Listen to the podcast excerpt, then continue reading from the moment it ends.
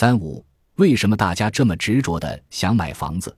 这种执着的购房信仰，其实就是人人都认为自己是社会的中间阶层这一意识的产物。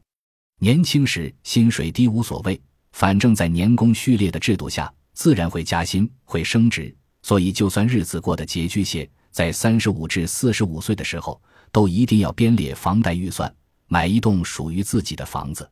如果贷款的种类是三十五年期的长期贷款，就必须一直缴到七十岁。换句话说，即使退休的时候领了退休金，极有可能还要用来还房贷。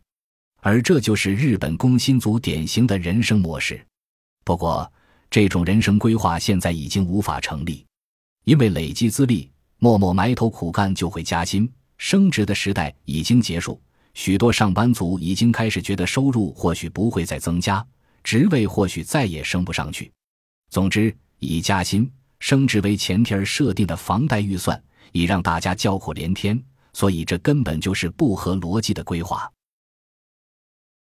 本集播放完毕，感谢您的收听，喜欢请订阅加关注，主页有更多精彩内容。